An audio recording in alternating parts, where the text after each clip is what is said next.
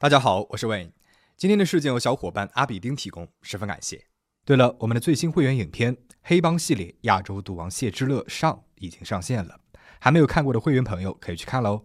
黑帮系列呢是我们的会员专属系列，希望大家会喜欢。现在开始我们今天的故事。我哥哥也不同意，我哥哥也不太想娶这个媳妇。台湾南投县的埔里镇坐落于埔里盆地内，轮廓看起来就像是一只展翅飞翔的猫头鹰。这里如今呢是中台湾的旅游重镇，而臭豆腐是旅客们来埔里旅游的必吃美食。在二十世纪八十年代，埔里镇上大大小小有二十多家臭豆腐小吃摊，而这些小吃摊用的臭豆腐有一半以上都来自于刘家的豆腐。只要提到了刘家豆腐，当地几乎是无人不知。刘家的手工豆腐从爷爷那辈开始就已经打下了根基，经过了两代人的辛勤劳作，招牌是越做越大，也给刘家积累了一定的财富。而我们今天所要讲的故事，就发生在这户做豆腐的刘家。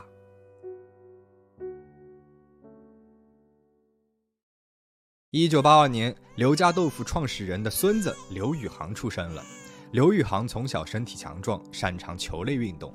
中学的时候，对羽毛球产生了极大的兴趣，还一度是羽毛球专业运动员。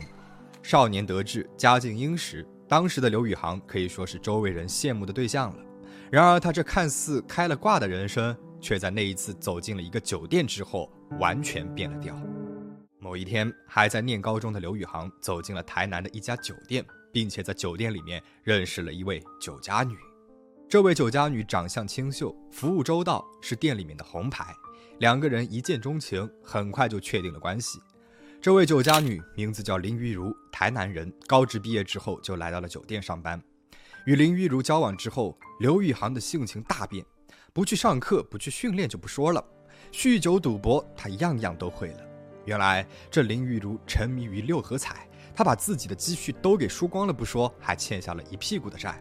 认识了刘宇航之后，他带着刘宇航继续的赌，刘宇航的每一张信用卡都已经刷爆了。刘家这一边得知了刘宇航没有在台南好好的读书、好好训练，反而在和一个酒家女来往，还自甘堕落的被那酒家女带到了沉迷酒精和赌博，家里人是十分的生气，他们要求刘宇航与林玉如划清界限，不然就会断了他的生活费。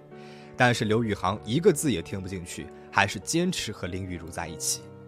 后来，当时刘家豆腐的主持人刘宇航的父亲身体不是很好，希望儿子呢可以回家接手豆腐生意。刚好刘宇航高中毕业，林玉如呢也怀上了刘宇航的孩子，刘家人这才无奈的接受了林玉如，给小两口在普里和台南办了一场盛大的婚礼。婚礼结束之后，刘家父母又抵押贷款帮小两口还了大部分的赌债。希望他们能够重新开始，专心的经营家里面的豆腐生意。一开始，夫妻俩似乎是的确上了心的，那生意也是经营的有模有样。林玉如甚至还开发出了一款新的口味，让刘家的生意一度更加火爆。但是很快，也许是新鲜劲过去了，夫妻俩好吃懒做、贪得无厌的脾性开始在生意上暴露了出来。豆腐的品质越来越差不说，他们还乱涨价，到了供货的时间呢，却说没有货等等。这让和刘家合作了几十年的老主顾们都十分的不满意。起先客户们呢也都是睁一只眼闭一只眼的，觉得这不过是小夫妻俩刚刚接手，还没有习惯作业流程，时间久了自然也会渐入佳境的。但是过了几个月之后，情况并没有好转，反而是越来越糟糕。原本像厚吐司一样的豆腐，现在却又小又薄又干，还常常临时说没有货，客户们就渐渐的失去了耐心。与小两口的交道打多了之后，客户们也都清楚了，这小夫妻和他们的父辈根本就不是一类人。好几次小两口送豆腐来，店里面的老板好心提醒他们，最近的豆腐品质没有以前好了，但是小两口根本就不加理会，放下豆腐就走了。越来越多的客户开始去其他人那里批发豆腐，刘家的生意呢也是大不如从前。刘家的老人就带着儿子和儿媳来到了老客户的店里面道歉。让他们给年轻人一个机会，继续的去刘家拿豆腐。老人在那边言辞恳切，各种道歉，而两个年轻人却站在一边嚼着槟榔，一副事不关己的样子。刘家继续的流失着顾客，其中就包括了你我他晚点小吃店的胡老板。你我他晚点的是普里老字号的小吃店了，老板姓胡，从父亲那一代开始就从刘家那边批发豆腐了，生意往来已经有五十多年了。两家不只是生意上的伙伴，私底下也颇有交情。刘家的儿子刘宇航在普里和台南的婚礼，胡老板也都有参加。林玉如夫妻接手了豆腐生意之后，胡老板好几次提醒过他们，豆腐的品质大不如从前了。但是小两口根本就没有放在心上。后来，为了自己的生意着想，胡老板也只能够断了这几十年的生意往来，从别人那边拿豆腐了。但是他万万没有想到的是，他的这个举动竟然为他引来了祝融之灾。二零零八年八月十六日凌晨，胡老板的小吃店突然发生了火灾。有人看见当时小吃店门口站着一个人，穿着雨衣，样子很像是林玉如。无奈当时呢没有路面监控，也没有智能手机，警方虽然是约谈了林玉如，但是没有任何的证据，林玉如因此逃过了一劫。虽说胡老板的店面遭受了火光之灾，经济损失惨重，但是没有人员伤亡，实为是不幸中的大幸。而至于刘家，则没有那么的好运了。二零零九年五月份，刘宇航的母亲郑慧生因为心肌梗塞骤逝，整个普里小镇一片哗然。刘宇航的母亲郑慧生不到五十岁，而且身体硬朗，没有任何的慢性疾病。但是从五月二十七号半夜，因为胃病住进了医院之后，郑慧生的病情是急转直下，不久之后便去世了。而让人诧异的是，一直到五月二十八号早上，医院开出死亡证明的时候，刘家的亲戚才知道郑慧生因病去世的消息。更让人不解的是，郑慧生死后不到四天的时间，就被林玉如送去了火化。要知道，根据传统的习俗，通常会在往生者死后的十至十五日安排火化。林玉如如此着急，又不通知家属的行为，不禁让人心生怀疑。正当所有的亲朋好友都还在为郑慧生的处事感到困惑的时候，刘家又出事儿了。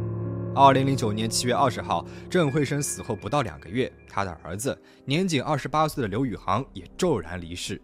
跟郑慧生一样，刘宇航也是因为胃痛住院观察，几天之后就去世了。曾经是运动员的刘宇航正值壮年，身体素质好得很，怎么会突然过世了呢？他的死不止让刘家相当的错愕。更是吸引了警方的注意。我们之前讲过十分轰动的陈瑞清骗保事件，而刘家这两桩十分突然的死亡，也让当地的警方联想到了陈瑞清案件。这会不会是一起骗保案呢？于是警方调阅了刘家人的投保资料，发现了一个惊人的事实：原来林玉如帮她的妈妈。婆婆还有先生，通通都保了巨额的医疗保险。二零零八年十一月十号，也就是婆婆郑慧生过世差不多六个月之前，林雨茹的母亲在家中楼梯失足坠落，最终头部重伤不治身亡。母亲的保险理赔金五百零五万存进了林雨茹的账户当中。而六个月之后，婆婆郑慧生也突然身亡。一名保险员说，在他接手郑慧生的理赔案时，林雨茹不断的催促拨款。看起来对于婆婆的死是毫不在意，眼看着钱迟迟没有下来，林玉如甚至找来了流氓向保险公司施压。保险员还提到，林玉如总是在亲人出事之前十几天来投保，比如她的母亲在仅仅投保了二十天之后就意外身亡，婆婆先生的状况也是如出一辙，而保险受益人呢，不是林玉如就是林玉如的儿子。总而言之，钱最终都会进到林玉如的口袋当中。于是警方就怀疑了，不只是刘家母子，林雨如的母亲的死也是林雨如所为。无奈两位老人家的遗体皆已火化，警方只能够将破案的希望寄托在了刚刚死去没有多久、遗体还完好无缺的刘宇航身上。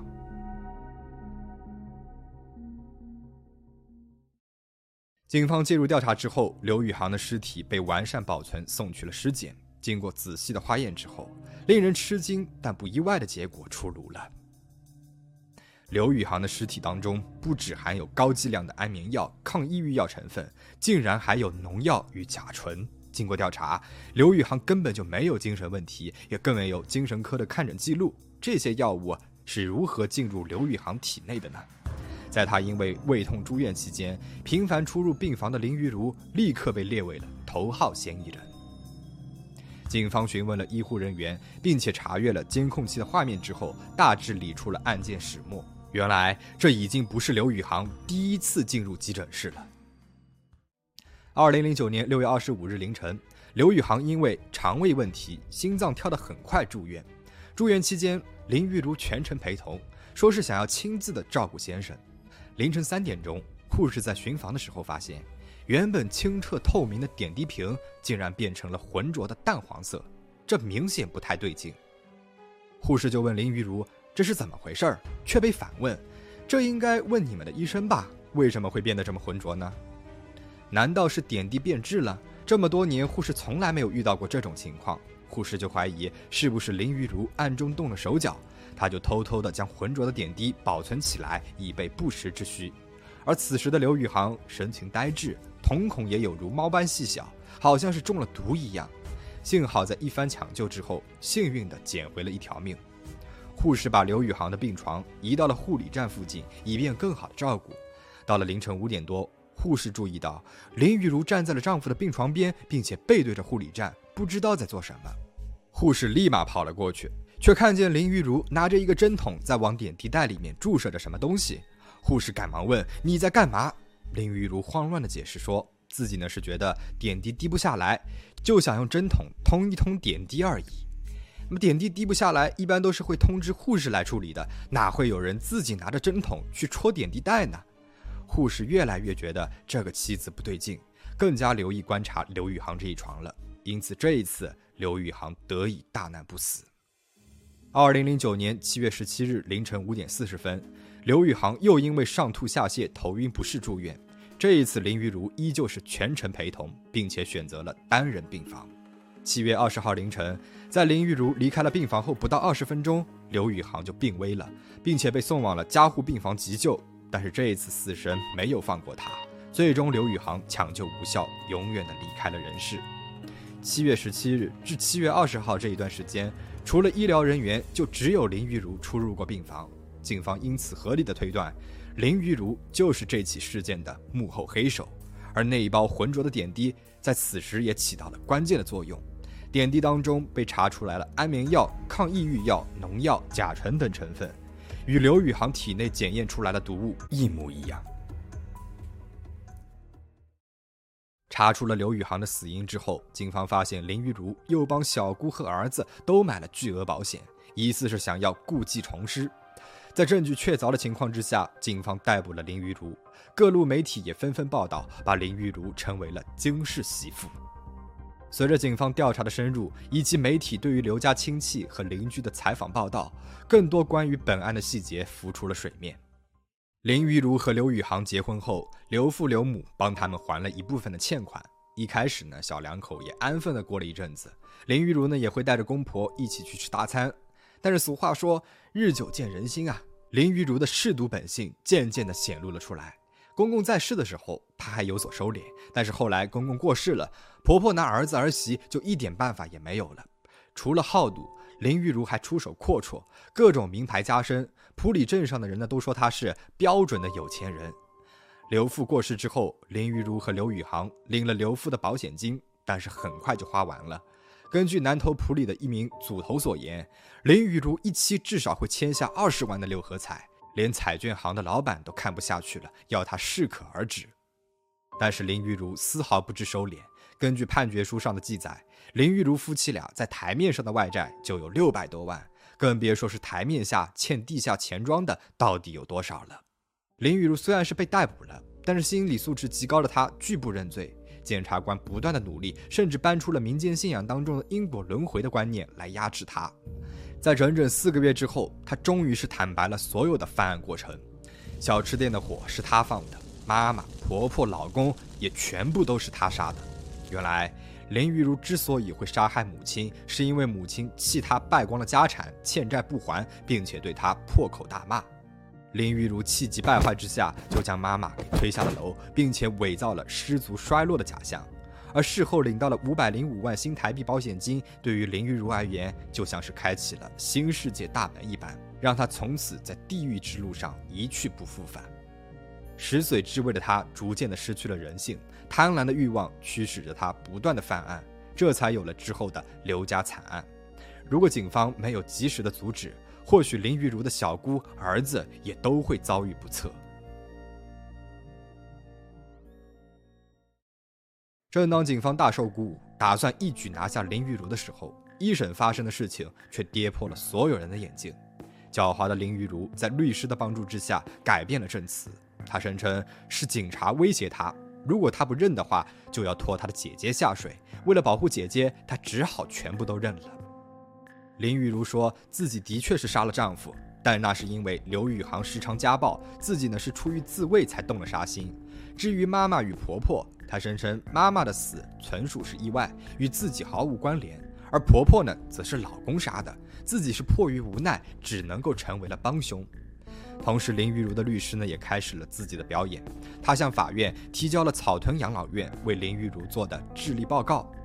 当时在法院的所有人都不敢相信，报告上写的这林玉如的智力竟然只有五十七，属于是轻度智能障碍。在法律上可以被减轻刑罚。要知道，一个人的平均智力约为一百零四左右，又赌博又杀人放火，还知道拿针筒往点滴袋里面注射毒物，能够致人死地的林玉如，智力竟然只有五十七，实在是让人难以信服。但是无论如何，草屯养老院的智力报告确实为一审带来了变数。